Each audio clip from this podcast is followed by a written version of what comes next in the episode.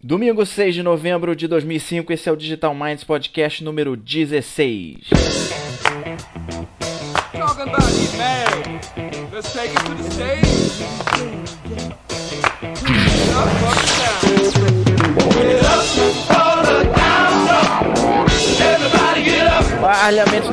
mad.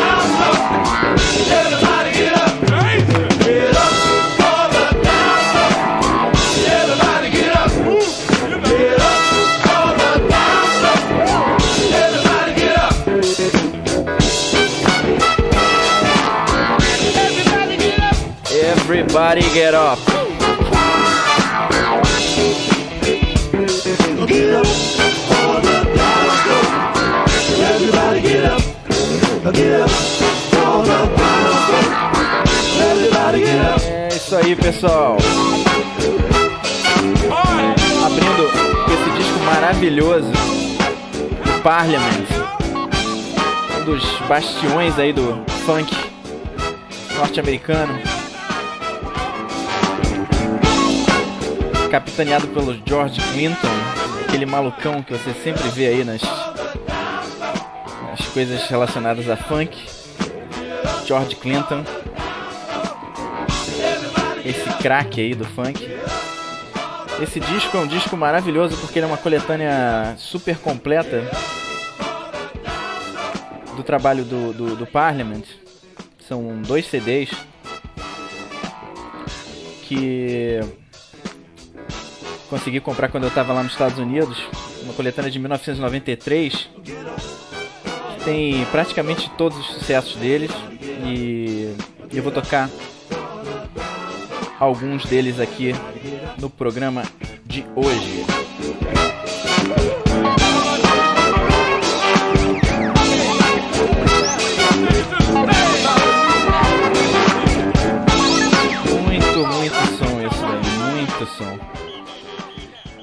E aí, pessoal? Espero que todo mundo esteja bem. Semana vai começar com um papo aqui no Digital Minds legal sobre controle e diversão, que é uma coisa por incrível que pareça que eu vou acabar relacionando também com criatividade no final das contas, porque é, você precisa ter um ambiente seguro para poder fazer suas criações, suas modificações e suas evoluções. Então eu vou chegar lá. Por que, que controle e diversão? E vou falar especificamente do, do Subversion, né, do SVN, e mais especificamente ainda hoje do Tortoise SVN, que é um cliente do, desse, desse software de controle de diversão chamado Subversion para a plataforma Windows. Muito, muito bom. Vai mudar a vida de vocês. Quem ainda não usar, vai ter uma surpresa. É fácil de usar e te dá uma, uma tranquilidade, uma produtividade maravilhosa no teu dia a dia.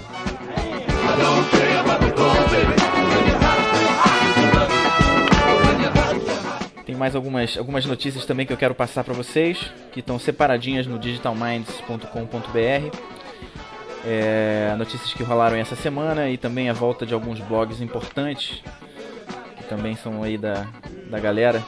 Um deles é o Mobile Life, com o Rigonati, o pessoal, o, o Diego também, o Diego Ace também publica lá.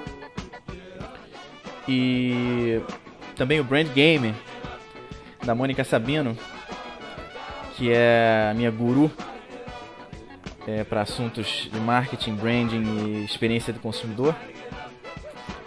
Que essa semana falou sobre coisas bastante interessantes, bastante interessantes sobre a estratégia de marca do Google.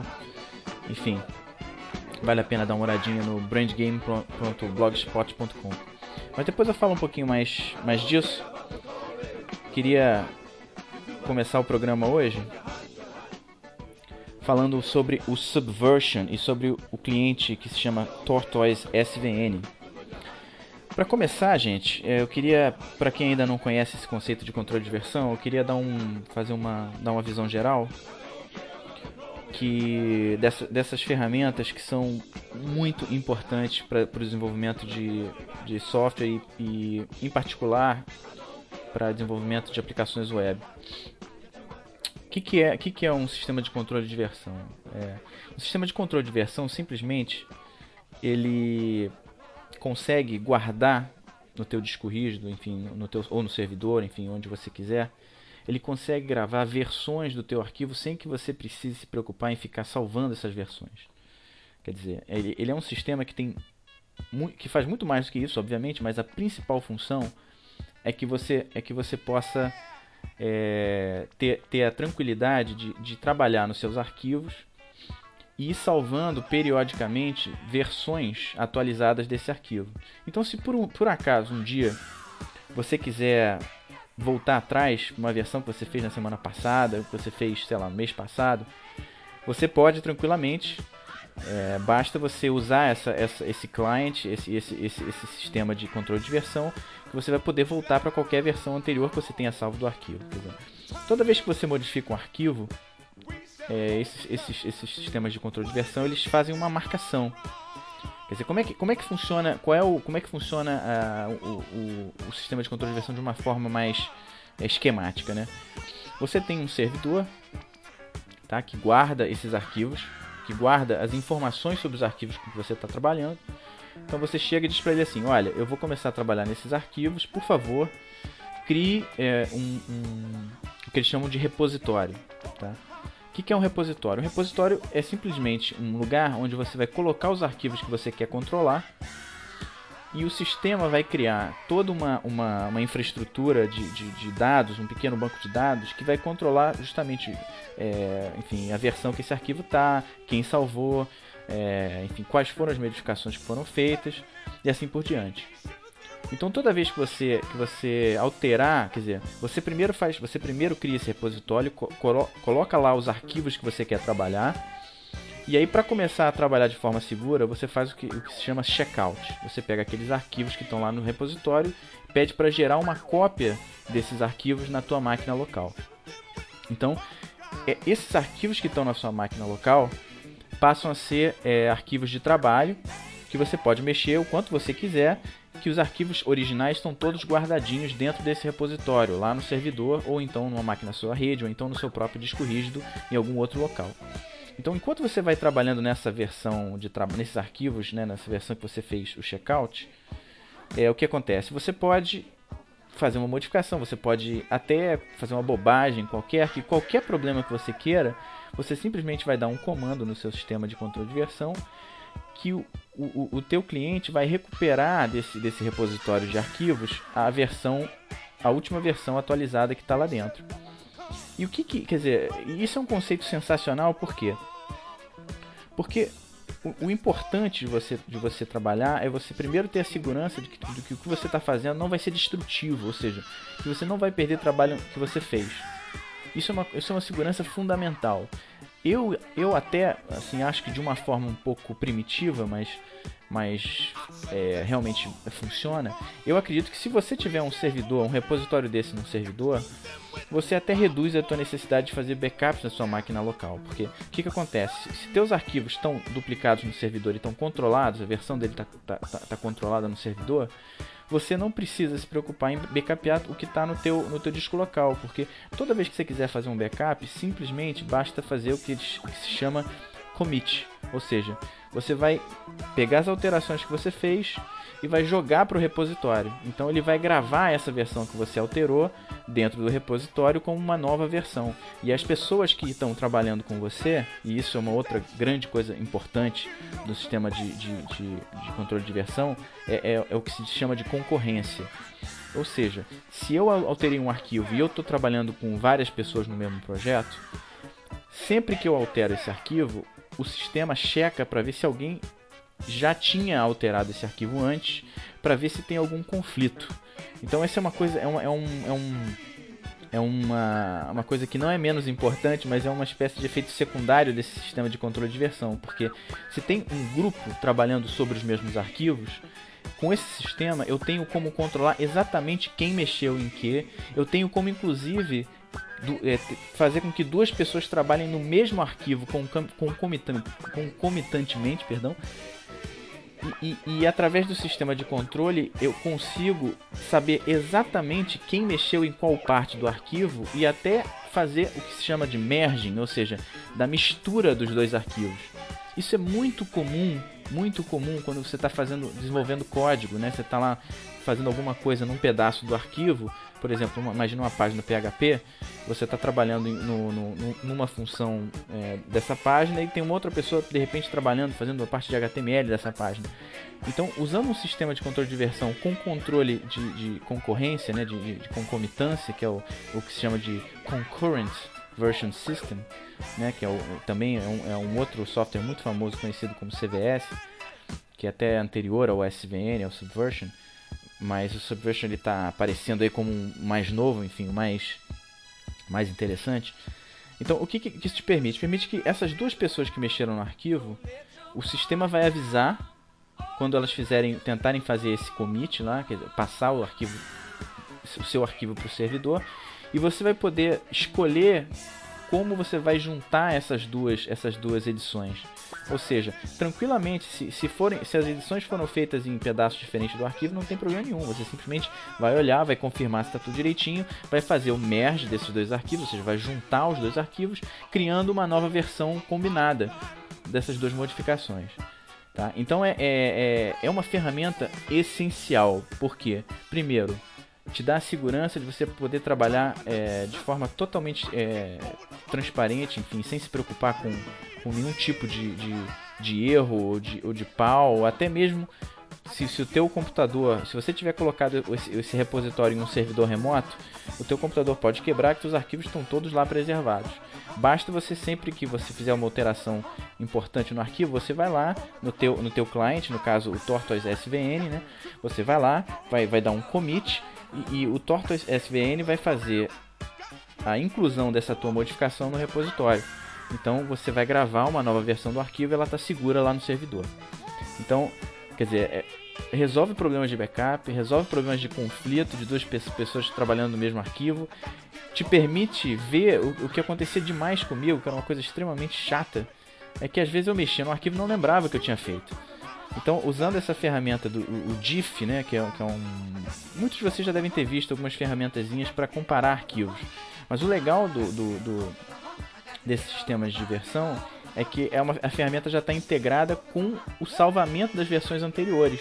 Então você pode chegar de uma forma muito simples, ir lá e atualizar e comparar a, a versão que você está trabalhando no teu computador com a versão, a última versão que está no servidor.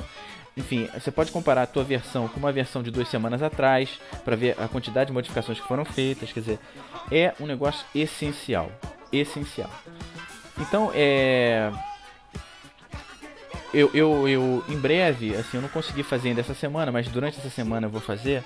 Eu vou fazer um pequeno tutorialzinho e aí já não vou fazer no podcast porque tem uma série de, de comandos, enfim, coisas que vocês vão precisar é, fazer para para explicar exatamente como instalar o servidor do, do SVN no, no, no, teu, na tua máquina remota, ou seja, no seu servidor remoto. É, muita gente que ainda tem algum provedor mais, enfim, menos, é, vamos dizer, é, poderoso que o, que o DreamHost, por exemplo, não vai conseguir fazer porque depende de instalar binário no servidor. O DreamHost já tem essa, essa, esse servidor é instalado no, nos servidores, então é um processo super simples. Eu, eu vou, vou fazer partindo do princípio que você já tem esse, esse, esse servidor instalado, é um daemonzinho que roda no, no, no servidor. É, infelizmente, se você não tem acesso ao servidor para instalar binário, você não vai conseguir usar isso.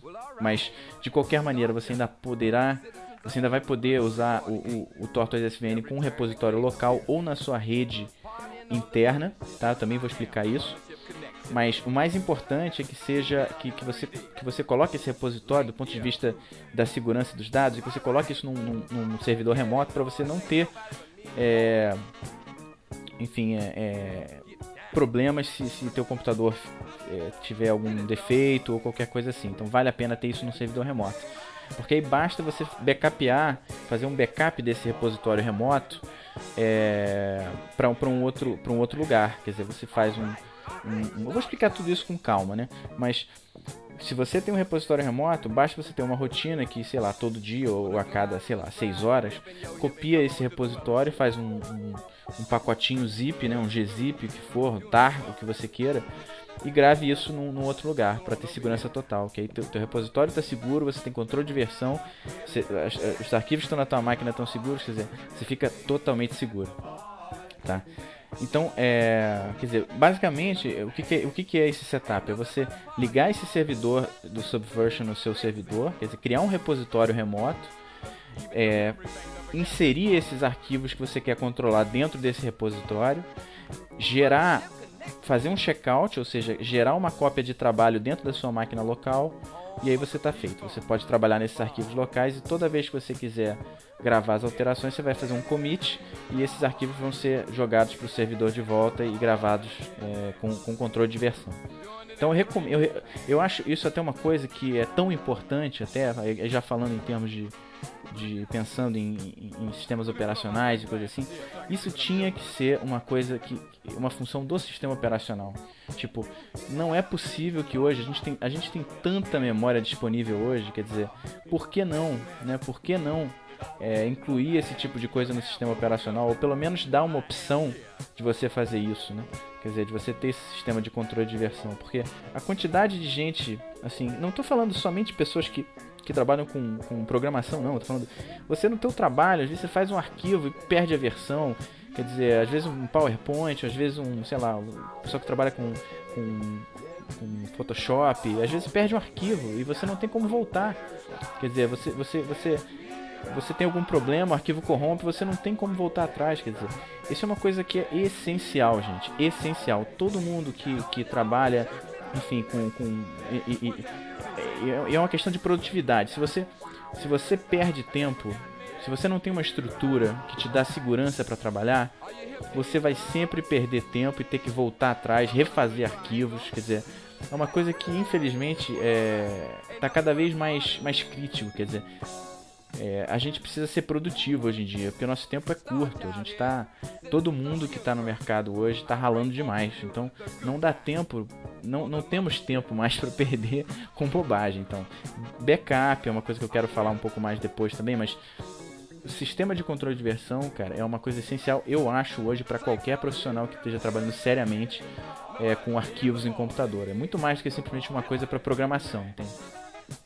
Então, é, fica aí a dica, tá? O, o, o link do Tortoise SVN para quem tiver, que já quiser dar uma olhada, já está lá no Digital Minds. Basta clicar ali na, na, na tag podcast 16, tá?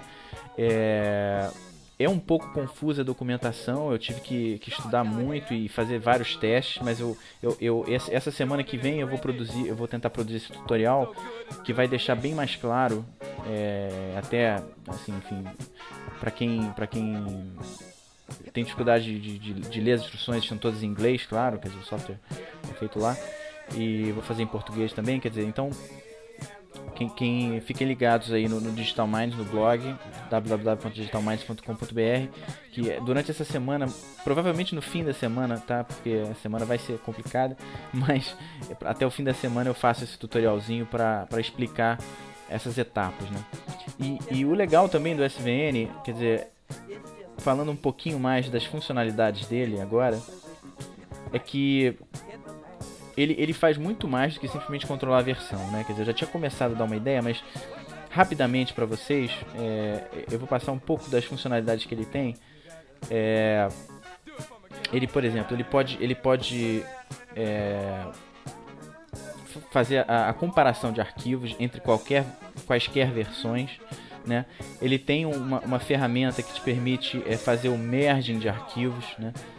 ele, ele te permite ele, ele- o Tortoise SVN ele é totalmente integrado ao, ao Explorer ao Windows Explorer então é super fácil de usar porque toda vez que você alterar um arquivo dentro do teu ambiente de trabalho ele marca com um íconezinho um íconezinho sobre o ícone do, do documento então é muito fácil você ver quando você fez alterações você basta clicar com o botão direito ali dar um, um commit que ele vai jogar essas, essas informações é, que estão no, no teu, no, teu, no teu computador é, pro, se- pro teu repositório é, remoto.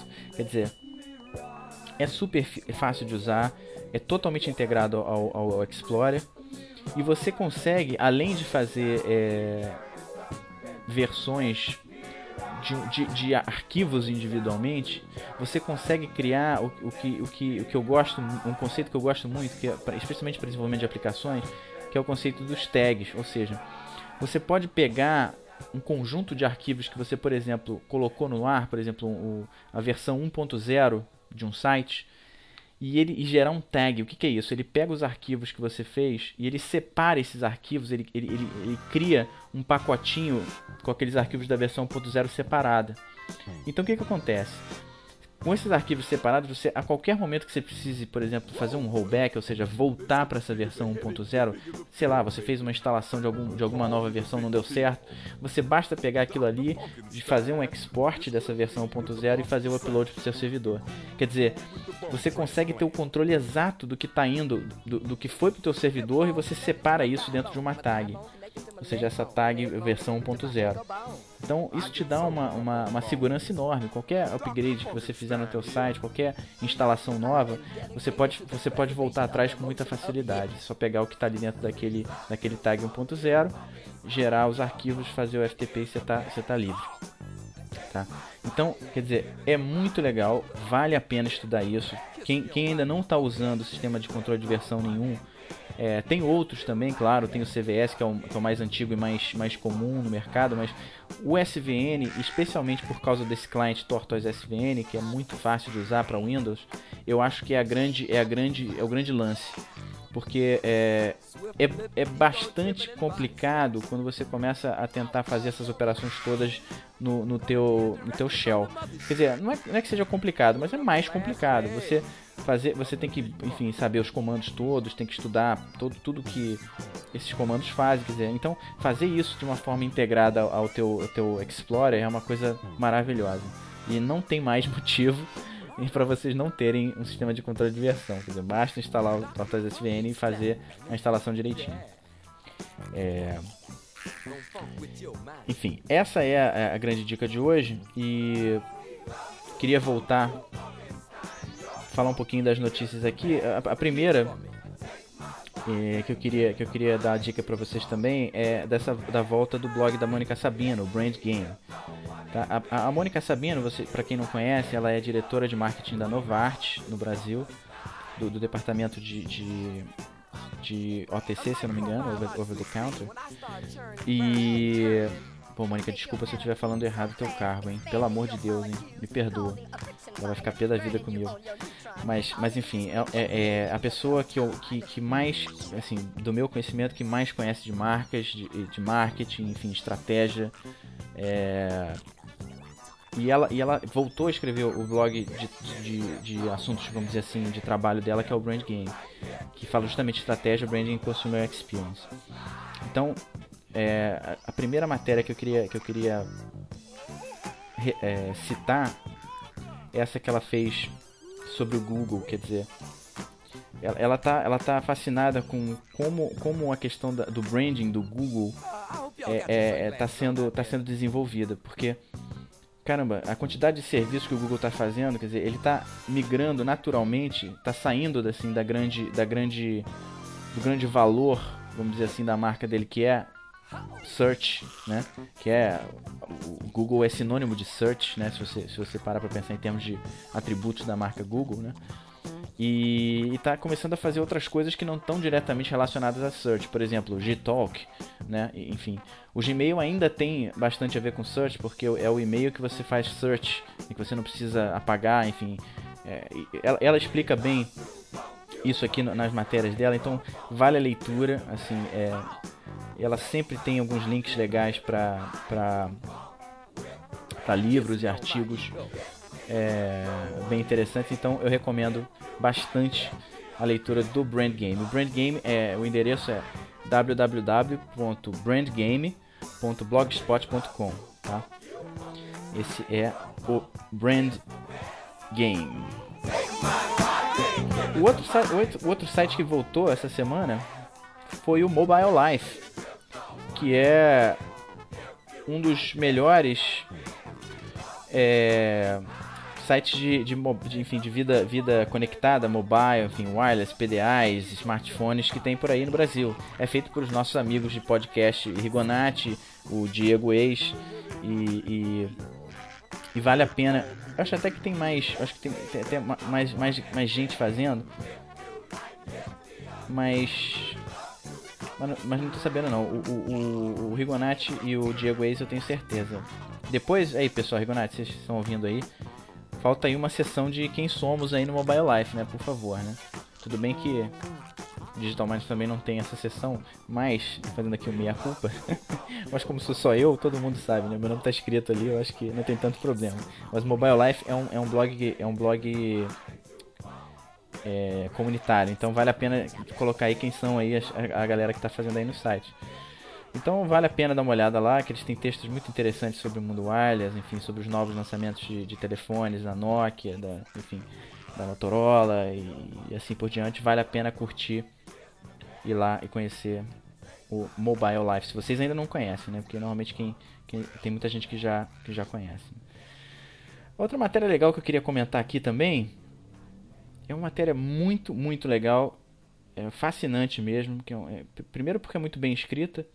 É, o autor é, é o, é o é o é o Gladwell, que é o cara, é o mesmo cara que escreveu o livro chamado Blink e o livro chamado The Tipping Point, que são dois livros maravilhosos. E o site dele é, é- chama gladwell.com, né? E você vai ver exatamente, tem várias coisas sobre esses livros, enfim, que vale, aliás, que são dicas de, de assim, se puder ler Blink, se puder ler o Tipping Point, vale muito a pena. Quem curte inovação, quem curte é, esses assuntos, enfim, de, de, de, de criatividade, esse tipo de coisa, vale muito a pena. Esses dois livros são sensacionais realmente. E mas é legal porque no site dele também você vai poder ver as matérias que ele escreve pro The New Yorker. E uma dessas matérias é sensacional, que fala justamente sobre inovação, mas mas no, no- no mercado, no- na indústria de alimentos. O que, e o que é legal dessa matéria é que é simplesmente como, como um cara, um visionário dessa indústria, ele percebe que para criar, por exemplo, a ideia dele é criar um novo cookie, um biscoito novo que seja mais saudável, mas que não seja menos gostoso, ou, ou se possível, que seja até mais gostoso que os, os cookies que estão no mercado. E o interessante do enfoque dele é, é que ele, ele percebe que para inovar nesse mercado ele vai ter que inovar nos métodos é, de criação desses, desses, no- desses novos, é, desses novos é, cookies. Então o que ele faz? Ele cria três equipes que vão trabalhar de, de três formas diferentes. É, uma vai trabalhar da forma tradicional, quer dizer, como ele já trabalha na empresa, na empresa dele, enfim, vai, vai ter uma equipe com hierarquia, quer dizer, tem um especialistas, enfim, uma, uma coisa mais tradicional, né, de pesquisa e desenvolvimento. Uma outra equipe ele modela com dois, com dois especialistas no formato parecido com Extreme Programming, ou seja, que dois caras trabalham cola- colaborativamente, um ao lado do outro, é, de, forma, de, forma, de forma muito similar ao do Extreme Programming, né? E a terceira equipe, ele chama 15, 15 especialistas para trabalhar de uma forma meio open source, quer dizer, nitidamente, quer dizer, esse cara, ele, ele, ele é um cara que, que, tem, que gosta de ler sobre informática e tal, e como ele mora no, no Silicon Valley, ele volta e meia encontra com os caras. Ele tem, tem, tem um trecho que fala que ele encontrou uma vez com o Steve Jobs e ficou falando sobre inovação com o Steve Jobs, e que, na verdade, na cabeça dele, fazer, fazer alimentos, quer dizer, uma receita tem muito a ver com, com, com código, né, com programação. E é um paralelo realmente muito interessante, se você imaginar. Né? Uma receita, na verdade, mais é do que um algoritmo, né? Então é, é, é... E, então ele ficou fascinado por isso e resolveu fazer essa experiência de criar, enfim, um novo biscoito, um novo cookie desse, usando metodologias novas, né? Então a leitura é sensacional, ele fala de tudo que, que esse pessoal do open source passou, que é exatamente o que a gente passa, né? Quando você está trabalhando num projeto com muita gente, quer dizer, tem problemas de, de, de, de coordenação, é, enfim, o projeto vale muito a pena a leitura. Se você não, se você, se você puder dar uma lida, infelizmente só tem em inglês. É, é, eu vou até tentar depois achar se alguém traduziu, porque esse artigo é muito bom. Assim, é, é um é um primor de bem escrito que é. E, e, e, ao mesmo tempo a, a, quantidade de informações importantes que tem ali sobre inovação, né, sobre o processo criativo, sobre, sobre a metodologia de, de, de, da inovação, é fantástico. Então vale a pena a leitura. Tá aí no Digital Minds é, com, com esse post com o título Biscoitos Open Source. Tá? Vale a pena a leitura. Outro assunto legal é justamente seguindo aqui é uma outra dica interessante. Eu, eu, eu há tempo já eu, eu, eu, entre aspas brigo com um pouco com enfim com normalmente com os meus superiores do mundo corporativo é, sobre como, como estruturar, enfim, equipes é, para trabalhar, enfim, em ambiente, um ambiente mais criativo. É, eu, eu sou um, um crítico dessa, dessa organização tradicional de times separados de TI com um time de, de design, quer dizer, na minha cabeça é, é, deveria ser sempre um, um time é, por projeto, trabalhando juntos, se possível na mesma sala. Quer dizer, que é um pouco do enfoque que eu acho é, que está que, que, que sendo usado, enfim, por exemplo, na, na IDEO, na, nas maiores empresas de design do mundo, eu sou totalmente é, pró você ter uma, um enfoque mais holístico né, no produto. Quer dizer, é, como eu já disse aqui outras vezes, eu não acredito que tem gente criativa e gente analítica. Eu acho que todo mundo tem um pouco disso, né? E, e, o que realmente é importante é você transformar o teu ambiente de trabalho, a tua equipe, enfim, essa essa essa, essa, essa esse ambiente, esse, esse lugar que você está trabalhando, num lugar, num ambiente propício à criação, né? Um ambiente que você tenha elementos, que você tenha é, comunicação fluindo e que você tenha, enfim, uma, uma um equilíbrio em termos de conhecimento para que você gere cada vez mais é, ideias novas e, e, e, enfim, coisas novas.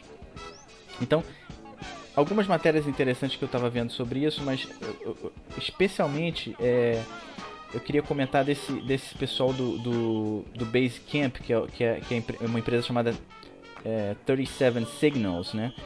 Eu já comentei do Basecamp aqui, que é um software de, de gerência de projeto muito legal, né, é, que, que, você usa na internet, né? E, e, super bem feito, simples, que resolve 99% dos problemas de, de gerência de projeto, de, de projetos é, simples, né? E que eu recomendo demais que vocês olhem. Mas é interessante também que o pessoal da, da 37 Signals está começando a fazer algumas palestras sobre o processo de desenvolvimento deles, que é um processo que tem muito a ver com o que eu sempre preguei, ou seja, um, um processo focado né, é, principalmente no, no, no, no, usuário final, ou seja, mas não em termos de é, testes e coisas assim, não. É mais simples, quer dizer, eles, eles partem do design para depois é, fazer todo o resto, toda a infraestrutura, que é uma coisa que eu sempre gostei. Quer dizer, eu tenho um processo que eu tenho usado já há bastante tempo, que é um processo, é um processo é, é, que, que, que, que, tem etapas muito bem definidas, que é, é uma etapa de, de rascunho, quer dizer, de, primeiro de definição de ideias, depois você faz um rascunho, depois você faz um design e depois você interage, você a palavra em inglês chama iteration, que é, que é uma coisa de você fazer de, você começar a fazer várias versões daquele daquele daquele daquele protótipo, né? Até você chegar a uma, alguma coisa confortável, quer dizer, até esse estágio, até esse estágio é, que é uma coisa que eu, que eu também nunca nunca nunca achei legal é essa questão de, de, da documentação do software, ou seja, você só pode começar a documentar um software e documentação é uma coisa fundamental, fundamental. Eu não estou aqui fazendo apologia, enfim, ou, ou, a, ou a, pregando o fim da, da documentação, pelo contrário. Mas eu acho que só faz sentido você começar a documentar um projeto quando, você, quando ele já está estável. Porque o que acontece é, nesse, nesse mercado da gente? É, é um mercado muito dinâmico. Então você em, em, dois meses você pode sair de um produto que é X, e em dois meses você está com um produto Y na mão, ou talvez um produto Z na mão, completamente diferente do que você começou. O importante é que você faça muitas interações para que você chegue num determinado momento e você diga, não, essa aqui é a minha versão 1.0. E quando essa versão tá, tá definida do ponto de vista do design, aí você começa a fazer a documentação. Porque aí a documentação toda vai ser simples de fazer. Porque você já sabe como, como a, tua, a, tua, a tua aplicação vai funcionar, você já, você já tem a, a exata noção do que, que ela precisa fazer, de quais são as funcionalidades que ela vai ter, né, do, do que, que é, é esperado para aquela aplicação fazer. Então, é, é legal dar uma olhadinha nessa matéria também, que ele fala do Epicenter, Epicenter Design, nomes bonitos para coisas que já todo mundo já conhece, mas vale a pena dar uma olhadinha nessa matéria. E, e- e vale a pena ler também o manifesto que eles fizeram, que está no site deles também, do, do da 37 Signals, sobre como, como eles desenvolvem as aplicações. Muito, muito legal, muito interessante. Vale a pena dar uma olhadinha.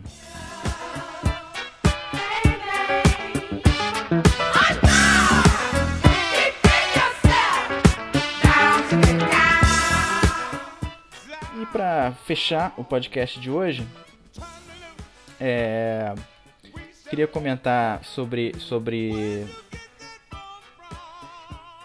as ações estratégicas da Nintendo. É, muito quem, quem escuta o Digital Mind sabe que eu sou fã da Nintendo, assim que eu acho que é uma empresa que está inovando tudo que é jeito. É, em algum podcast, acho que foi, não sei se foi no último, no penúltimo, eu falei sobre o novo, sobre o Revolution, né? Sobre o novo console que eles vão lançar é, ano que vem. É, que é um negócio totalmente revolucionário, quer dizer, que tem um controle totalmente revolucionário que vai te permitir fazer coisas que nenhum outro controle já permitiu. É super legal que você vai poder usar como uma raquete, como uma arma, porque ele tem um- uma espécie de um detetor de, de- ele, o, o controle, ele você você coloca ele, ele te coloca dentro de um espaço tridimensional. Ele tem detectores ali dentro que conseguem detectar os movimentos nas três dimensões. Então, por exemplo, se você quiser usar ele como uma raquete, você segura ele como se fosse uma raquete e dá uma raquetada, vamos dizer, com ele. E esse controle ele transmite continuamente a posição no espaço 3D para o console. Então ele, você, você simula exatamente o movimento da raquete.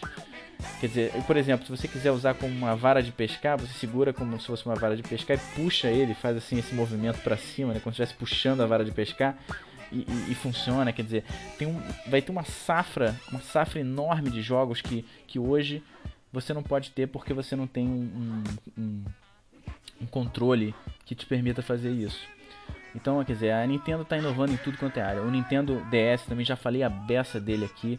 É, é, um, é um negócio muito maneiro. Quer dizer, eu, eu se fosse, se eu tivesse 14, 15 anos, eu estaria alucinado, assim, alucinado em encher o saco dos meus pais para ter um negócio desse, porque além de ser um, um- um- uma plataforma de, de gaming, ele é um, um communication device, ele é, ele é um ele é um gadget que te permite se comunicar, quer dizer, ele tem Wi-Fi, então você quando você entra numa sala de aula onde tem assim, teus, teus amigos, vamos dizer assim, tem cada um deles, cinco amigos tem Nintendo DS, automaticamente pelo Wi-Fi ele faz uma rede local, né, a dock ali, e conecta esses esses esses esses é, Nintendo Nintendo DS e, e você pode mandar imagens, fazer chat com as pessoas que estão perto de você, quer dizer, é um negócio simplesmente sensacional, sensacional.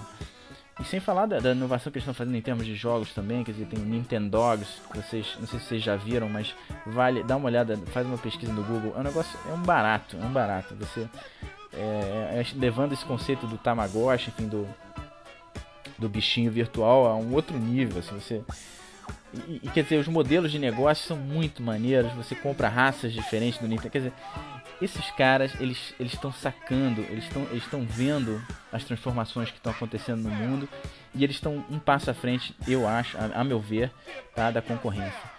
E isso isso talvez não seja não se não seja, enfim, não tenha reflexo agora, mas daqui a 5 anos, daqui a 10 anos eles vão estar em outro patamar. E confirmando isso, quer dizer, tem essa notícia que eu coloquei, que eu postei aqui também no Digital Minds hoje, que a Nintendo, ela tá, ela tá fazendo é, a- parcerias, nos Estados Unidos ela fez com o McDonald's, tá? E- e- e na Europa ela tá fazendo com provedores de, de Wi-Fi mesmo. ela tá fazendo essas parcerias para dar acesso grátis a, a donos do Nintendo DS para jogar em rede. Então você imagina, você na Europa, em, em numa rede, numa rede de, de enorme, de mais de 7 mil pontos Wi-Fi, você vai poder entrar, jogar em rede com o teu Nintendo DS sem pagar nada, totalmente de forma totalmente gratuita. Quer dizer, eles estão criando uma geração de wireless gamers. E isso daí, daqui a 5 anos, vai, vai significar. É, vai ser uma base para que eles sobrevivam no mercado que vai estar totalmente competitivo. Então, eles estão pensando no futuro hoje. Eles estão. A Nintendo está vendo que o mundo está mudando, que o mundo daqui a 5 anos vai ser um mundo totalmente conectado, totalmente wireless, WiMAX em tudo que é lugar. Isso é óbvio que vai acontecer, gente. Não tem mais como voltar. Quem já experimentou usar a internet sem fio não volta atrás.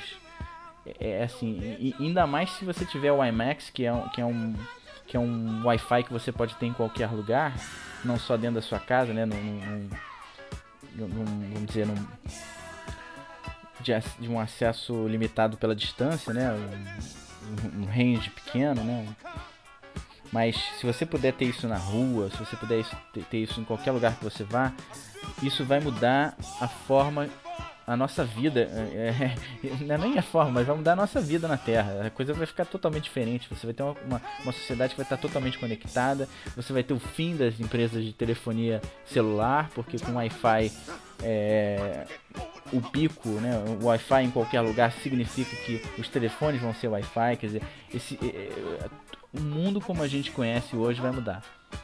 Não vai ser mais a mesma coisa. Então, a Nintendo é, é uma das empresas que está investindo pesado em inovação agora, porque ela sabe que o mundo daqui a 5 anos vai ser muito diferente.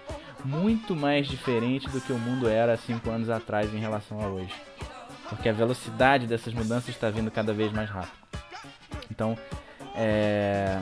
de novo, eu, palmas para Nintendo. Eu, eu, eu, fico impressionado como eles estão é... inovando e, e, e, e criando realmente esse esse, essa base, entendeu? Essa, essa plantando essas, essas raízes, é, é, é, criando esse, esse, esse essa, essas, essas fundação, vamos dizer assim, sólida para que eles se tornem um player dominante daqui a cinco anos. É, é bonito ver isso, esse trabalho estratégico da Nintendo.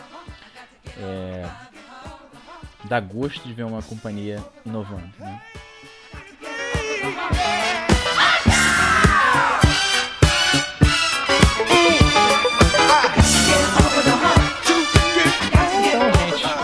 É isso.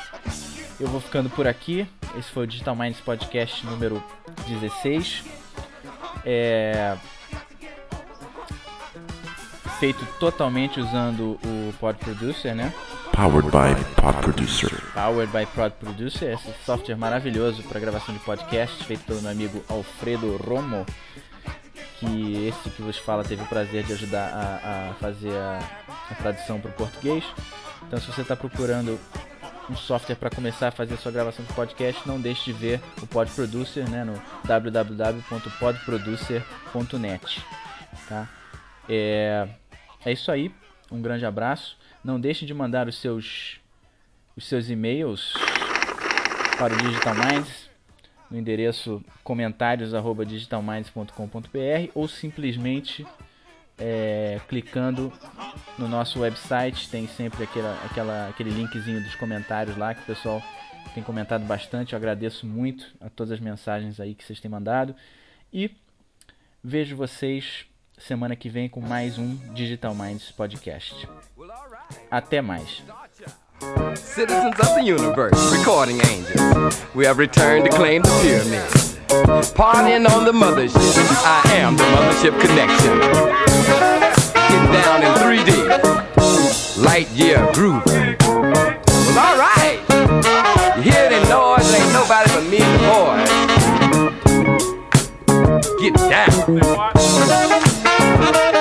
Hit it, fellas.